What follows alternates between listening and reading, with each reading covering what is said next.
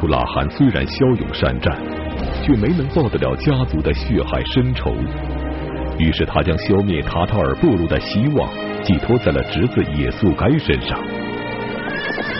这位被称为蒙古第一勇士的也速该，正是成吉思汗的生身父亲。从此，成吉思汗一家正式登上历史舞台。那么，伟大的成吉思汗是怎样降生的？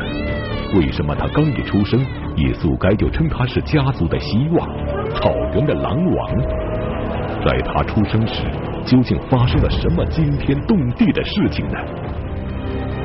一代天骄成吉思汗，敬请收看第四季《横空出世》。上一讲啊，咱们讲说这个蒙古部落勇武过人的首领忽图拉啊，在他的率领下呢，蒙古部落打败了塔塔尔，甚至呢还打败了金国的大军，占了不少地方。但是呢，岁月无情，忽图拉也一天一天的老去，所以忽图拉他就要考虑这么一个问题，就是当自己百年之后，这个首领的位置到底传给谁？忽图拉的子侄当中啊，他最看重的就是二哥的儿子也速该。这个忽图拉呢，是和布勒汗的第四子，这个也速该是他二哥的儿子。也就是这个和布勒汗二儿子的儿子，那样这个也速该为什么这么被自己的叔叔看重呢？因为这个也速该也是从小啊勇武过人，据说他能拉开七弹的硬弓啊，每次在这个草原上射猎的时候啊，属他打的鸟兽多，所以这个呃胡图拉非常看重自己的这位侄子，唯一呢让他挂怀一件事儿。就是随着这个年龄一天一天的增长啊啊，也速该该娶妻了。这个也速该到现在为止没有找到啊合适的这个中意的新娘，所以这也速该心里就很不舒服。有一天早上起来，这个也速该吃完了一只煮熟的羊角啊，然后这个哎喝了点酒啊，然后这个小酒一喝，酒足饭饱，非常得意的时候，就出去放鹰为乐啊，在这个沃南河畔打猎放鹰。这个正在高兴，看见远远的呢来了一支队伍，男的骑着马，然后中间呢有一辆车。也速该看到这个车上啊有一个衣衫艳丽的女子，这个清新秀丽，体态丰盈。哎呀，这个也速该就动了心了，是吧？我这不是到处找美女找不着吗？嘿，这个长生天保佑，是吧？送上门来一个。因为这个蒙古人，我我们讲是吧？草原上的民族娶妻，他都是族外通婚，只能找其他部落的人，你不能娶本部落的，本部落都是一个祖先繁衍下来的。所以也速该就骑着马就跟这个队伍就并排而行。那他看到这个车边上啊有一个男子，这个打扮的也挺精神的，但是呢看着那个人呢就是比较懦弱的那么一个人，唯唯诺诺的一个人，所以也速该就。粗门大嗓子就冲那个男子嚷了一嗓子：“嗨，你们哪来的？是吧？你们干什么的？啊？”然后这个人就赶紧低声回答：“啊，说我是蔑尔乞部落的人，我的名字呢叫也克赤列都。”那个也速该其实并不关心你叫什么，也速该就拿鞭梢一指车上，说：“这个女子是你的什么人？”他说：“这个女子呢，是我刚从红吉拉布迎迎娶的新娘。红吉拉布。”是草原上最盛产美女的部落，这个部落可以讲是远近闻名。也速该一听这个，心就动了啊！越打量这个美人，他越喜欢；越打量越喜欢，就动了抢亲的念头。据蒙古秘史记载，自从安巴海汗被大金国处死之后，蒙古第一汗国也随之灭亡。草原部落和氏族间开始仇杀成风，劫掠无度，盗窃马匹、抢夺妇女这样的事情随处可见。抢亲已然成为当时很常见的婚配方式。那么动了抢亲念头的野速该会有怎样的行动？他能从米尔奇人手里顺利抢到新娘吗？也速该动了抢亲的念头。啊！但是也速该现在只身一人嘛，啊，人家好歹是一支队伍啊，没法抢啊。所以耶稣该就跟那个野克赤烈都讲，说你啊慢慢走啊，我去办点事儿，回来我有话跟你说。没等这个野克赤烈都发问，耶稣该打马扬鞭，一溜烟就没影了。因为耶稣该知道此地离自己的部落很近，他要去叫他的兄弟们来帮他抢亲。耶稣该是老三，上边俩哥哥一弟弟，一听为兄弟抢亲，二话不说翻身上马，三个人背着弓箭，挎着腰刀，骑着马就冲过来了。这个时候，野克赤烈都远远看见三个人骑着马急匆匆赶来，野克赤烈都胆儿小啊。哎呦，他就赶紧问自己的这个妻子，他说：“你看那仨人气势汹汹的骑着马过来了，他是不是不怀好意啊？这仨人。”他的这个新婚夫人也抬头看了一眼那远方，一看，哎呀，他说：“大事不好！说你看这三个人呐，都相貌十分凶狠，我估计啊，没有什么好事儿。说你呀，赶紧逃走得了。估计他们就是来抢亲的，所以你把我留在这儿，你赶紧逃走。”确实，这野克赤烈都也太没种了。那一看这个这个人，那仨人冲过来啊，要抢他媳妇儿。他这个时候不是说我拼命要保护我的新婚妻子，而是带着随从他就要跑了。然后这个耶稣该就来到新娘的这个身边啊，非常高兴啊，怎么看怎么美，就问他你叫什么名字呀？后来这个新娘讲了，他叫科伦。耶稣该用抢亲的方式得到了赫俄伦，但让耶稣该没有想到的是，正是这次抢亲，蒙古部落从此和强大的聂尔乞部落成为了宿敌。直到成吉思汗完成了草原的统一，才结束了无止境的战争。那么，既然耶稣该是成吉思汗的生父，被他抢来的新娘赫俄伦，难道就是成吉思汗的生身母亲吗？又是一个什么样的女人呢？科伦一看，这个自己新婚之日就遭到这样的下场，是吧？等于这个丈夫被轰走了，那自己要被这个不相识的人打抢了，就开始痛哭。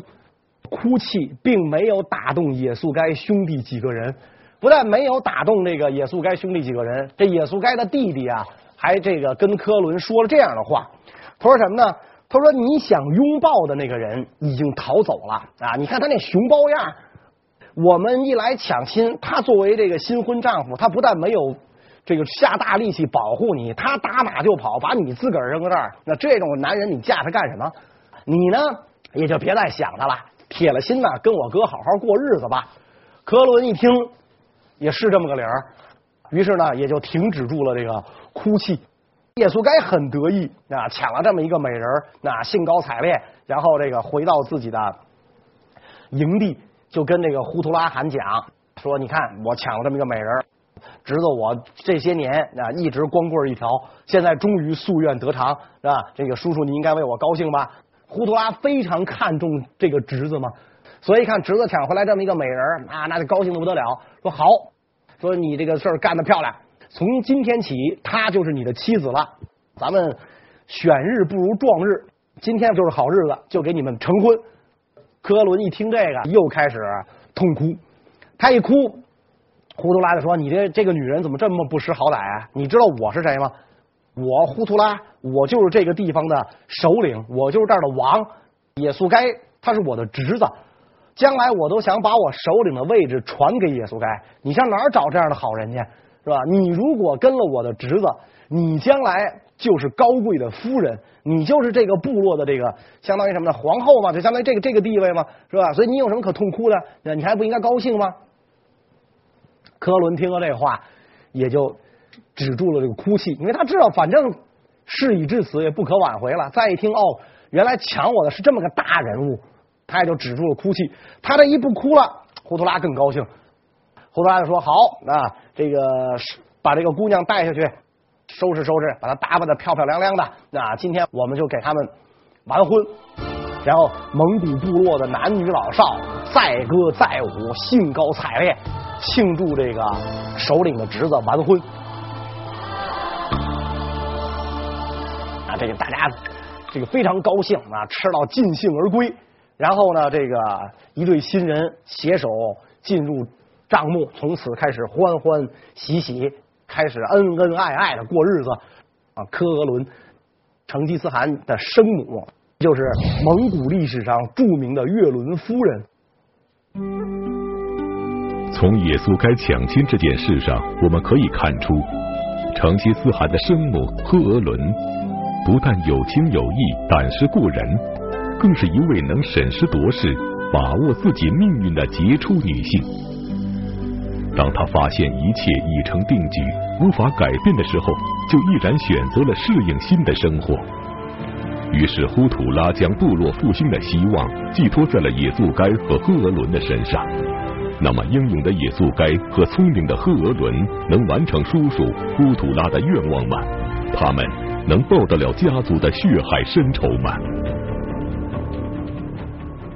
野速该跟自己的这个新婚妻子啊。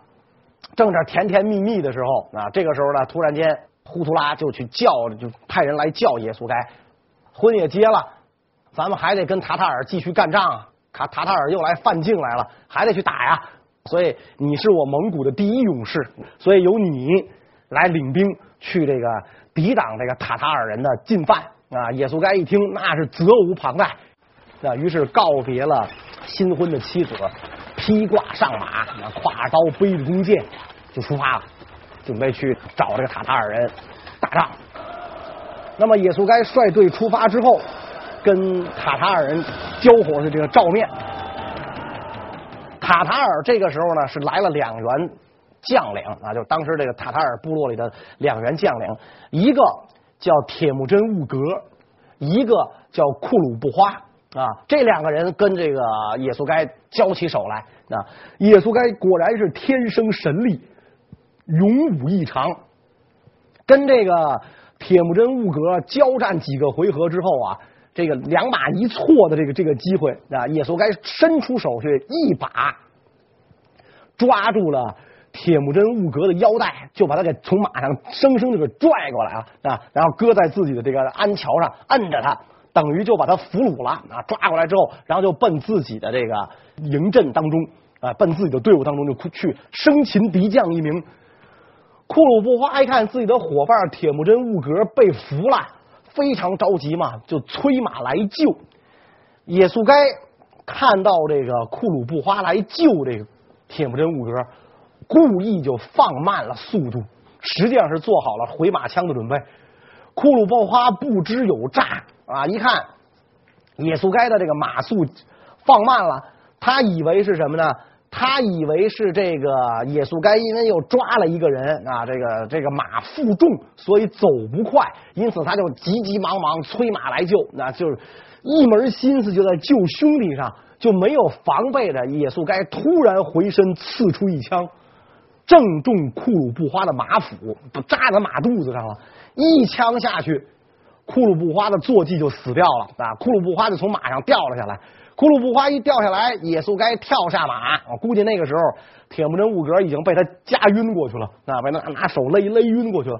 库鲁布花又掉下马，等于野速该一战擒获了两个敌军将领，回到这个营营地之中。你看，两员敌将都被我擒获，是吧？明天咱们乘胜出兵，彻底消灭塔塔尔。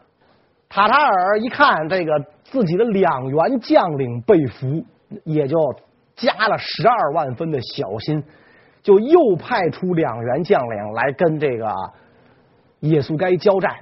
这两员将领啊，知道野速该只能智取，不能力敌，怎么办呢？诱敌深入，坚壁清野。把野速该呢引入到塔塔尔部的牧场上，坚壁清野，重重围困。野速该一筹莫展，所以就只好往那个老营啊去派人去求援。所以这个老营的这个援兵不久之后就赶到了。老营的援兵赶到之后，野速该一看啊，这个统军的将领啊是他弟弟啊，很高兴。结果他的弟弟来了之后啊，就跟野速该讲啊，说这个咱们退兵吧。自从塔塔尔人将上一代的蒙古部落首领安巴海罕出卖给大金国，并将他处死之后，蒙古部落和塔塔尔部落就结下了血海深仇。从此，两个部落兵连祸结，战争不断。而此时，在救兵已经赶到的情况下，蒙古部落却突然要退兵，这到底是为什么呢？部落里究竟发生了什么？会比报仇更加重要吗？忽图拉呀，要不行了，叔叔要不行了，急着忙着要招你回去呢。同时呢，有大喜事儿在等着你。这个也苏该说有什么大喜事儿啊？那不过就是抓了两员敌将而已，又没能一举荡平塔塔尔。现在我被困此地，进退维谷啊，抓了这么两个小人物，有什么可喜的？没有，没有什么可喜的啊。然后这个他弟弟讲，擒获两员敌将，已是一喜。这个铁木真兀格和库鲁布花在塔塔尔部也不是一般人物啊，那那那也是算得上的人物，所以才派他出来迎战你嘛。都知道你勇武，知道你的英明，那么派出来迎战的自然不可能是小人物。所以擒获两员敌将啊，已是一喜。更大的喜事儿是，嫂子给你生了个儿子，咱们黄金家族啊又添新丁。也速该一听这个，喜出望外，好，也不跟塔塔尔打仗了，退兵是吧？咱们赶紧回咱们的这个蒙古老营啊，然后去看望我的新出生的儿子。科俄伦一共给这个也速该生了四男一女，其中的老大更是改变了欧洲和亚洲历史的这样一位杰出人物啊，就是成吉思汗。所以后来在这个蒙古人的这个史诗啊、史书当中啊，科俄伦被尊敬的称为科伦母，因为以后我们会讲到成吉思汗的幼年历尽坎坷，多亏这个科伦夫人含辛茹苦，把他把他们兄弟几个拉扯成人。也速该在这个打了胜仗想回师的时候，蒙古老营啊就已经知道消息了。所以当时这个科伦呢，就跟这个老营的其他人一样，准备来迎接自己的丈夫。科伦当时已经怀有身孕，而且这个身子已经很重了。行至半途，科伦就觉得自己要生产了，所以呢，就这个这个底下的仆人就赶紧忙活张罗。那这个时候已经是在这个行行军途中啊，不是在这个老老营里啊，就赶紧张罗，捡一处水草丰美的地方啊，然后搭好了帐篷。就让这个科伦生产，结果这个一会儿的功夫啊，一声那嘹亮的鹰啼划破长空，一个这个婴儿啊就诞生了。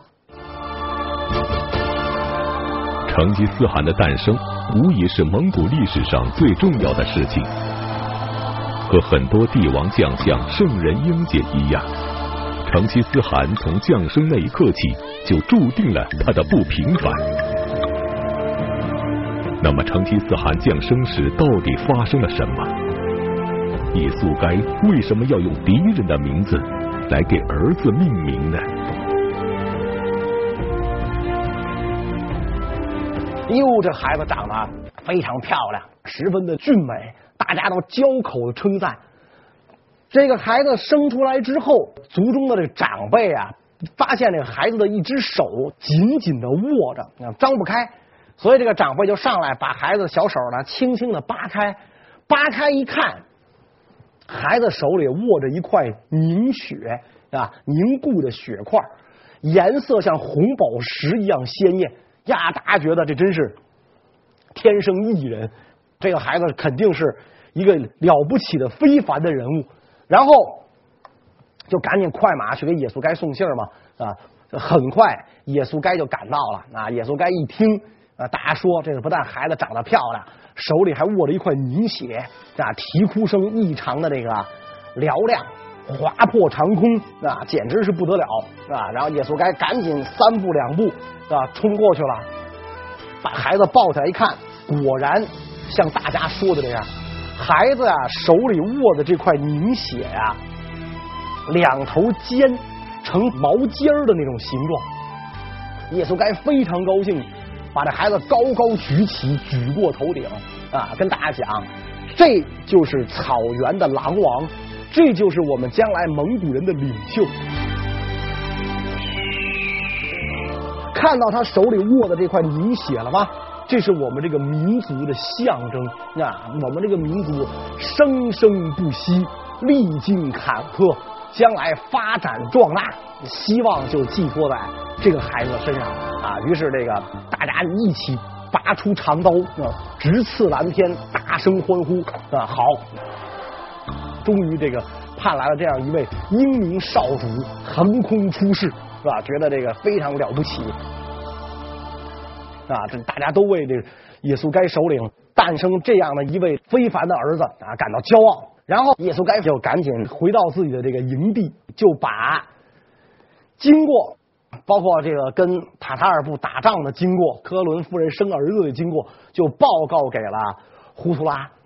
胡图拉这个时候啊，已经是非常的那，就病势已经很沉重了啊。胡图拉听完耶稣该的这个汇报之后，特别高兴。啊，老爷子很欣慰，非常高兴。哎呀，这太好了，是吧？你看，我终于又看到隔辈人了，是吧？我们这个黄金家族啊，又添新兵了。这个给孩子起个名吧，是吧？这孩子六个名叫什么呢？耶稣该一想，这个前些日子吧，跟塔塔尔打仗，今天又得了个儿子，我又擒获了塔塔尔的大将啊，塔塔尔的勇士铁木真兀格。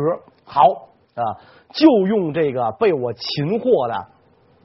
敌人的勇士的名字命名，所以呢，就给自己这个新生的儿子命名为铁木真，博尔只金铁木真。所以我们从这里边啊，可以看出来什么呢？蒙古部落是一个尊重勇士的部族，是吧？用被擒获的敌人的勇士给自己的孩子命名。呃，一般来讲呢，就是说。被我抓住的这个俘虏，那我是很瞧不起他的，怎么可能用俘虏的名字给自己的孩子命名呢？哎，蒙古人恰恰不这么看。铁木真是一个勇士，他这个为自己的这个部落，为塔塔尔部竭尽了全力，兵败被俘，这个不丢人，不可耻。他能做到这一点，很不错。所以我也用这个勇士的名字给我的孩子命名。我希望我的孩子以后对于我们的部落尽忠，像这个铁木真一样，像他一样勇敢，像他一样坚强，像他一样忠贞。所以尊重勇士的民族是了不起的民族啊！特别是尊重敌方的英雄啊，敌人很英雄，你把他战胜了，那证明你更英雄。所以赞扬敌人。赞美敌人，但是呢，他这么强大，这么勇武，我都能战胜他。其实反衬出自己更强大、更高贵。因此，这个耶稣该用被俘的敌方将领铁木真的名字给自己的孩子命名。关于这个铁木真到底是什么意思，这个历来众说纷纭。有的认为呢，就是铁的意思；有的说是铁匠的意思。啊，还有的说是金刚的意思，这个我个人感觉啊，应该是金刚这个意思啊，呃，比较解释得通，是吧？说不可能说耶稣该这样的一位这个部落首领啊，部落的领袖，给自己的儿子起名叫铁家，是吧？他难道希望自己的这个儿子将来就做一个铁匠，是吧？说叫铁铁，如果跟金刚比起来，那铁百炼才能成钢嘛，所以这个。我觉得铁木真呢，就是金刚的意思。所以啊，这个胡图拉欣慰的看到自己的有了隔辈人，而且这个黄金家族又添了这么一位手握凝血的超长儿童啊，又又添了这么一个一个新兵啊，所以呼图拉很欣慰。这个呼图拉呢，就跟耶稣该讲啊，说人活百年啊，总有一死啊，我的时间不多了啊，所以我希望我死之后。你能接过部这个部落首领的这个位置啊，摆在你面前的是一个重担，你不要觉得这是什么天大的便宜，是吧？我是把一个千斤的重担啊，让你来承担。你看，当这个草原上群雄并起，咱们蒙古部强邻环伺，北有蔑尔乞，东有塔塔尔，要让咱们蒙古部生存发展下去，很不容易。你呀，一定要注意做事儿要冷静啊，要大胆，也要细心，这样才能当好一个部落首领啊。野宿该听着叔父的谆谆教诲，然后看着这个叔父啊行将就木啊，啊，所以野宿该也是非常的这个痛苦啊，不断的流泪，不断的点头称是啊，叔叔您放心。这个您走了之后，我一定会把咱们的部落带上兴旺发达之路，不会辜负您老人家一番厚爱的。您放心吧。呼图拉看到那自己这个呃所传得人，也就欣慰的闭上了双眼。也速该就继承了首领的位置。也速该当上蒙古部落的首领后，并没有像叔叔呼图拉一样称汗。虽然日后成吉思汗的荣光反照到他的身上，但也速该却是一个生不逢时的悲情英雄。他比叔叔呼图拉面临更多的仇敌，肩负着蒙古部落复兴的沉重使命。而正当野宿该想方设法壮大蒙古部落的时候，一个突如其来的灾难，不但让他的家庭遭受到了灭顶之灾。更是将自己的儿子铁木真送上了一条坎坷的人生道路。野宿该当上蒙古部的首领之后，那还是那经常对外征战啊，主要就跟这个塔塔尔人啊经常的打仗啊，双方互有胜负。时光荏苒，入日月如梭啊，一边过着日子，一边对外征战。在这样的情况下，这个科伦夫人呢，就又给他生了三儿一女。后来，这个野野宿该又娶了一个小妾，小妾呢也给他生了两个儿子，所以等于这个野宿该是六儿一女啊，其乐融融，尽尽享天伦之乐。这个科伦夫人生的这四个儿子，老大就是铁木真，老二叫何萨尔，老三叫何赤温。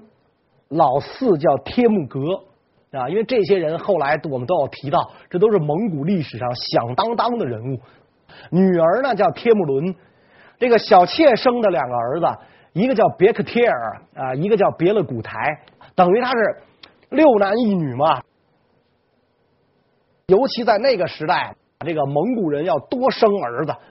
有儿子才有帮手啊！那个人口和马匹、牲畜数量的多少，是你的一个部落能否在草原上立足，能否适应这种弱肉强食的丛林法则的最关键的东西。呃，野宿该欣慰的看着自己的儿女们一天一天长大啊，将来这些狼一样的儿子能够继承我的位置，能够这个这个担负起振兴蒙古部落的大任，非常高兴。那么九年过去了，铁木真已经由一个嗷嗷待哺的婴儿长成一个九岁的儿童啊，已经已经已经这个翩翩少年了啊，九岁了。因为古人寿命短嘛，基本上没有像我们现在说的这个青春期啊，一过了儿童直接就成年，所以要给这个铁木真张罗婚事了啊，可能觉得非常奇怪啊，哎呀，这个九岁就张罗婚事是吧？这也太早一点了。这个也很好理解，古代由于营养和医学技术的极端落后，所以古人的平均寿命都很短。那三十多岁就就已经人生过半了。今天这三十多岁是正当年嘛，是吧？那会儿咱们讲过蒙古部落一巫不分，有了病就请萨满跟那跳，那这个反正跳好的应该是很少，跳死的应该绝对是多数。所以，如果九岁你再不给他张罗婚事，等到二十多的时候，没准来不及结婚，这孩子就挂掉了。因此，这个野宿该就要为自己的儿子张罗婚事。那么，往哪里去张罗婚事呢？野宿该就一想，成吉思汗的生母，也就是自己的夫人科伦，不就是红吉拉部的人吗？红吉拉是蒙古最盛产美女的部落，草原上最盛产美女的部落。因此，野宿该就想，干脆就往他舅舅家去得了，去找一个美女，然后呢，跟那个铁木真呢完成婚配，这个事儿不就解决了吗？等于这两个部落以后世世代代做亲家，这多好啊！于是，这个野宿该就带着这个年仅九岁的铁木真，父子俩人骑着马就出发了。没想到这一去，野速该就走上了一条不归之路。这个问题呢，我们下一讲再讲。谢谢大家。